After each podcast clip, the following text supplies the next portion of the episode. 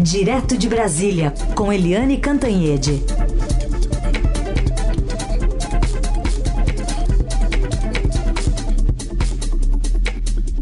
Oi, Eliane, bom dia. Bom dia, Raíssen Carolina, ouvintes. Bom Sextou! Dia. Chegou a sexta-feira. Eliane, desde ontem em solo americano a gente tem a pitoresca situação de um ex-presidente brasileiro, há mais de um mês numa temporada de férias, e um presidente da República em agenda oficial. Lula fica bem menos tempo que Bolsonaro, né? É verdade, até porque o Bolsonaro não tem data para voltar, né? Ninguém sabe o que, que vai fazer com o Bolsonaro. Os Estados Unidos não sabem o que, que fazem com o Bolsonaro. O... Tá rolando o um, um, conflito ali, né? É, o Brasil não sabe o que, que faz com o Bolsonaro, empurra para lá, empurra para cá, e eu acho que nem o Valdemar Costa Neto, presidente do PL, sabe o que, que faz com o Bolsonaro. É, e aliás, outro que está numa situação incômodo é incômoda é aí o ainda embaixador em Washington, Nestor Foster, né, que é bolsonarista, olavista, terraplanista, é, ele é tudo. E ele tirou férias na viagem do presidente Lula, porque ele não tem nada a ver com o presidente Lula, nada a ver com o novo Brasil que emergiu das urnas. Mas o fato é que o presidente Lula e o presidente Joe Biden têm um encontro hoje. O Lula vai ter outros encontros, vai ter encontro com Bernie eh, Sanders, que é o, enfim, é o líder da extrema esquerda, se há uma extrema esquerda na, nos Estados Unidos, mas é o líder da esquerda no Partido Democrata. Ele tem encontros também com a é, bancada democrata nos Estados Unidos e tal, e depois vai ter esse encontro com, com o Biden, mas como o Heisen disse lá no início do nosso programa, é um encontro curtinho, tem tema demais e tempo de menos. Um, só uma hora, meia hora, metade do encontro com Lula, Biden e o chanceler, os dois chanceleres, né, os ministros das Relações Exteriores, no caso do Brasil, o Mauro Vieira, e também o assessor é, internacional da presidência, o Celso Amorim, e depois um encontro, uma reunião ampliada com os outros ministros que estão lá. Uma curiosidade é que, além desses ministros, Marina Silva, por exemplo, a, o ministro da Igualdade Racial, o Fernando Haddad, que é o ministro da Economia, além deles também foi o diretor-geral da Polícia Federal, que terá encontros no FBI, vai discutir a questão aí de 8 de janeiro, ou seja, das invasões. Nos Estados Unidos viveu, viveram a invasão do Capitólio, aqui no Brasil, a invasão do Palácio do Supremo e do, e do Congresso. E uh, tem muita pauta, muita pauta e a expectativa de que na parte da pauta positiva, né, primeiro, uh, Biden e Lula discutem, discutam aí uma aliança de fortalecimento da democracia no momento em que os dois países foram alvos de extremistas e que a extrema direita internacional está muito atiçada, né, usando bastante as redes sociais e está numa escalada mundial. Então, os dois vão fazer um pacto pela democracia e, além disso, vão discutir um, um, um, uma área que é muito sensível nos dois lados, a área do ambiente. Essa é uma das pautas da vida do Joe Biden, né? E é fundamental para o Lula, inclusive, para demarcar uma fronteira muito nítida entre Bolsonaro e ele. Quando você fala em ambiente, você fala da Amazônia e você fala também da proteção dos povos originários brasileiros. Portanto, a questão dos Yanomamis estará na pauta, na agenda Lula-Biden e será, aliás, um chamariz para que o Biden finalmente anuncie participação no Fundo Amazônia, ou seja, que ele integre também ah, o esforço internacional de financiamento da preservação da Amazônia e dos povos, dos povos originários no Brasil. Ou seja, essa é a parte muito boa do encontro e há uma expectativa muito positiva. Mas, por outro lado, né, Eliane, há também divergências, especialmente envolvendo a guerra na Ucrânia, que está para completar, hoje é dia 10, daqui a duas semanas. Daqui a duas semanas, numa sexta-feira, vai completar um ano a guerra da Ucrânia. E tem a relação dos Estados Unidos com a China piorada por uma historinha de um balão supostamente espião chinês em território americano, hein, Eliane? Como é que isso pode aparecer nesse encontro? É, a questão da China divide os dois países e a questão da invasão da Rússia na Ucrânia também. Por quê? É, porque do lado brasileiro, veja bem, né, o Brasil integrou e alavancou a criação dos BRICS justamente na era Lula.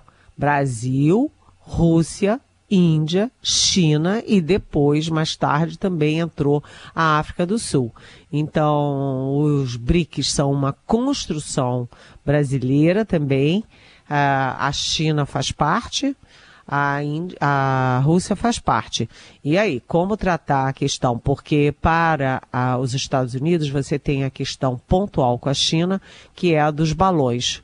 Não apenas o balão considerado espião que sobrevoou os ares americanos, mas também outro balão que andou uh, circulando aqui na nossa região. E o que os Estados Unidos temem é que a China tenha uma política muito agressiva para se tornar a maior potência do mundo, desbancando os Estados Unidos, e a China tem uma política também muito audaciosa para a América Latina, particularmente para a América do Sul. E quando você fala América do Sul, é falar muito em Brasil. O Brasil tem o maior território, maior população, maior economia, Portanto, o Biden e o Lula vão falar de China. Agora, como e o que é que é complicado, porque o Brasil quer ser equidistante na disputa é, de poder entre China e Estados Unidos. E nem sempre isso é possível, né? Porque para os Estados Unidos a questão da China é central. É, vamos ver como é que o Lula se sai dessa saia justa. E na questão da Rússia, veja bem, o Bolsonaro e o Lula são água e vinho, né? Eles são opostos. Mas, no caso da guerra, os dois têm uma posição semelhante. Nem o Bolsonaro, nem o Lula condenaram com a veemência necessária a invasão que a Rússia promoveu na Ucrânia nenhum dos dois condenou Putin, condenou a Rússia. E nenhum dos dois foi é, efetivo e contundente na defesa da Ucrânia. Ficaram assim, ah, é, não podia ter guerra, vamos ver a paz, mas Bolsonaro com uma frase atrás do outra apoiando é, a Rússia e o Lula dizendo que a Ucrânia também é responsável pela guerra. Então, isso complica porque os Estados Unidos lideram a resistência internacional ao ataque à Ucrânia. Né? Os Estados Unidos despejaram bilhões de dólares na Ucrânia, estão é, enviando armamento para a Ucrânia resistir ao ataque e, portanto, os Estados Unidos lideram a, a, condenação à Rússia e o Brasil continua ali patinando, fingindo que não é com ele. É com ele e é com o mundo. Como que o Lula vai sair dessa? Vejamos. Eliane Cantanhede está conosco de Brasília para falar agora sobre uma possível saída para a relação tortuosa aí dos juros, né, dos ataques ao Banco Central que estão partindo do governo, muito mais na figura do próprio presidente Lula. Eliane, vou colocar aqui uma fala ontem, um, um recadinho dado pelo presidente da Câmara, Arthur Lira, sobre a viabilidade de se passar via Congresso qualquer autonomia, qualquer mudança na autonomia do Banco Central. Mas eu tenho a escuta, a tendência do que a maioria do, do plenário pensa que seria com relação à independência do Banco Central, esse assunto não retroagirá. Né? O Banco Central independente ela é uma marca mundial, uh, o Brasil precisa se inserir nesse contexto. Lógico que nós temos sempre as acomodações entre ministros da economia, presidente do Banco Central, muitas vezes esses assuntos são trazidos à tona e eu penso que, tecnicamente, o Banco Central Independente foi o modelo escolhido pelo Congresso Nacional e que ele dificilmente retroagirá. O que, que o governo está pensando como plano B para atacar esse problema? Pois é, é... é aquela história, né? O presidente Lula, o Lula 3, acha que pode falar qualquer coisa, é, ele se autoliberou. Ah, é, quem foi eleito? Fui eu. Se eu fui eleito, eu posso fazer qualquer coisa. Isso é, uma, é típico do bolsonarismo, né? E o Lula está muito voluntarista dessa vez. Né? O mercado e os economistas, os especialistas cobram uma nova âncora fiscal, afinal não tem mais o teto de gastos, tem que ter outra forma de conter a gastança que o Lula ainda não disse qual será, né? O mercado, os economistas, os especialistas também querem saber é, a quantas anda a reforma tributária, o que que o Lula vai fazer na questão uh, fiscal, portanto, porque isso tem impacto enorme na inflação, impacto enorme nos juros e impacto enorme no, no desenvolvimento. O Lula não dá respostas e fica atacando o Banco Central e a autonomia do Banco Central. Uh, e aí fica todo mundo dizendo, ah, o mercado, isso é coisa do mercado, ah, deixa o mercado para lá. Só que não é só coisa do mercado né? E sim, todo mundo quer saber a história dos juros altos. Os juros de 13% é, por cento ao ano é muito caro, é muito alto. Isso penaliza muito o setor produtivo, por exemplo, quem precisa de financiamento, etc. Mas não é atacando a autonomia do Banco Central, não é chamando o presidente do Banco Central, que tem mandato de esse cidadão, né, que o Lula vai resolver a questão dos juros. Então, o que, que se vê agora?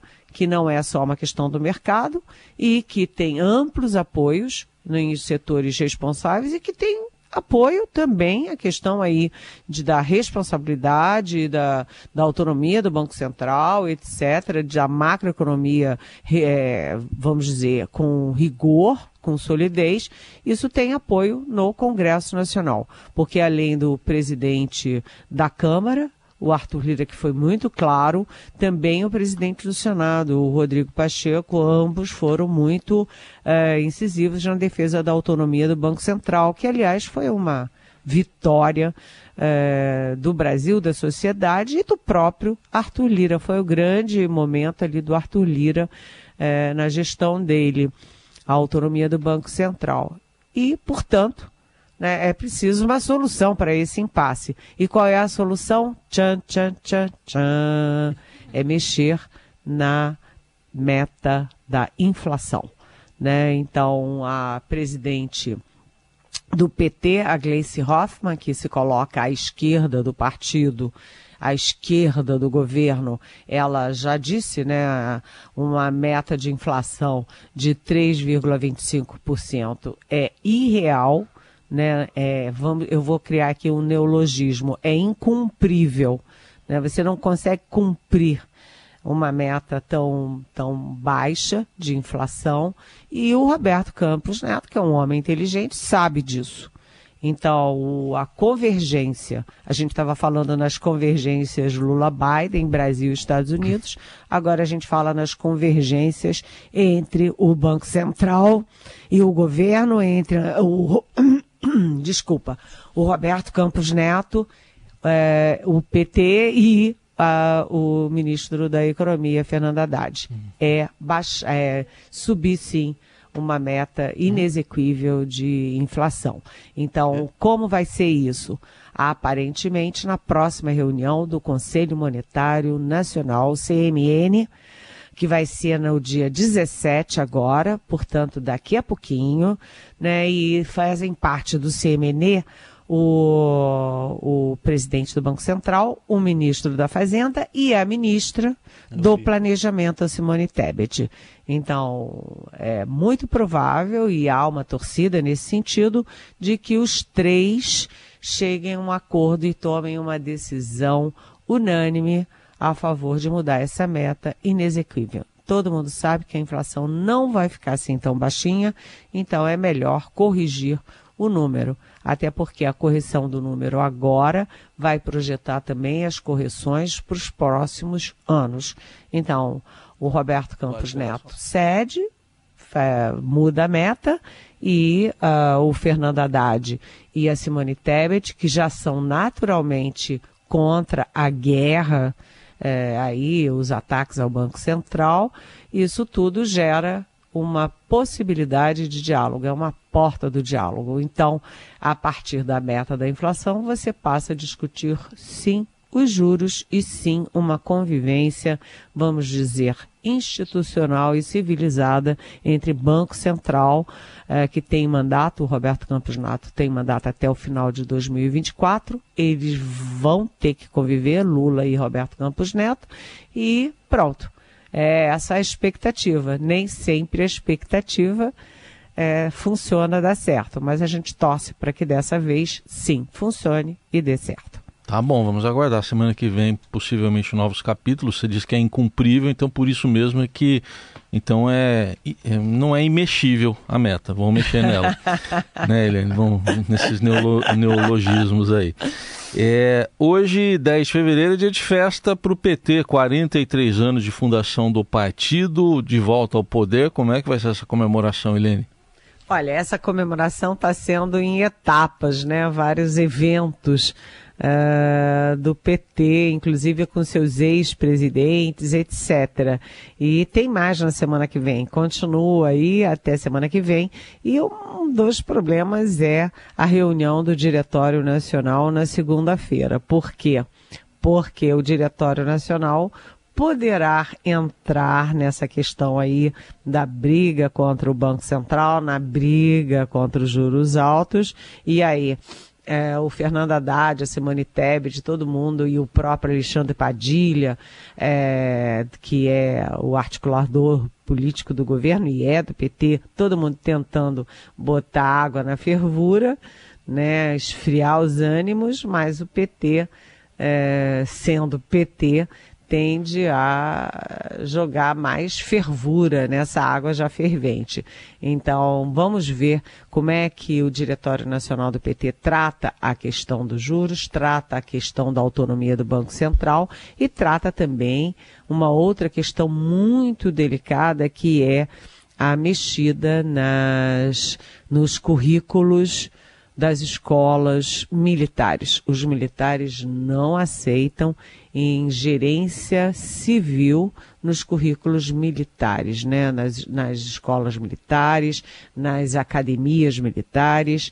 Isso é um ponto de atrito. Eles, desde o início, mesmo os legalistas, mesmo os que abriram canais com Lula, já no primeiro momento da vitória do Lula, eles sempre colocaram isso como uma questão, quase uma questão de honra. Né? Os militares saem da política e os civis não entram nas escolas militares. Vamos ver, porque já há uma resolução do PT no sentido de mudar, mudar tanto os currículos das escolas militares quanto os critérios de promoção militares. Isso aí é confusão numa área que o Lula, depois da demissão do comandante do Exército, está tentando controlar. A gente viu que mudou, que ninguém está falando mais de Exército, Marinha Aeronáutica, e hoje, inclusive, já tem uma declaração do brigadeiro Joseli, é, que foi o piloto do avião do Lula nos mandatos do Lula, o Joseli, que é muito querido ali é, pelo Lula, pela, pelo pessoal do Lula, e que foi para o STM, né, o Superior Tribunal Militar. E o Joseli hoje já está dizendo: olha, os militares que cometeram erro, que participaram desse negócio aí de invasão de poderes, que atiçaram os casos que chegarem ao STM serão julgados com, com rigor. E quem errou vai ser punido. Então é uma área que está, a área militar é uma área que está sossegando, que está entrando nos eixos e se espera que o PT não tire novamente dos eixos, né? Seguiremos acompanhando. Eliane, obrigada, bom fim de semana. Voltamos a nos falar na segunda-feira. É, e vida longa ao PT. O PT tem história no Brasil, é, tem um papel a cumprir, tem um discurso de um discurso social importante, um discurso pela, pelo ambiente, pela saúde, pela educação, pela igualdade. Isso tudo é muito bem-vindo ao Brasil. É, vida longa ao PT e até segunda-feira. Beijão. Beijo.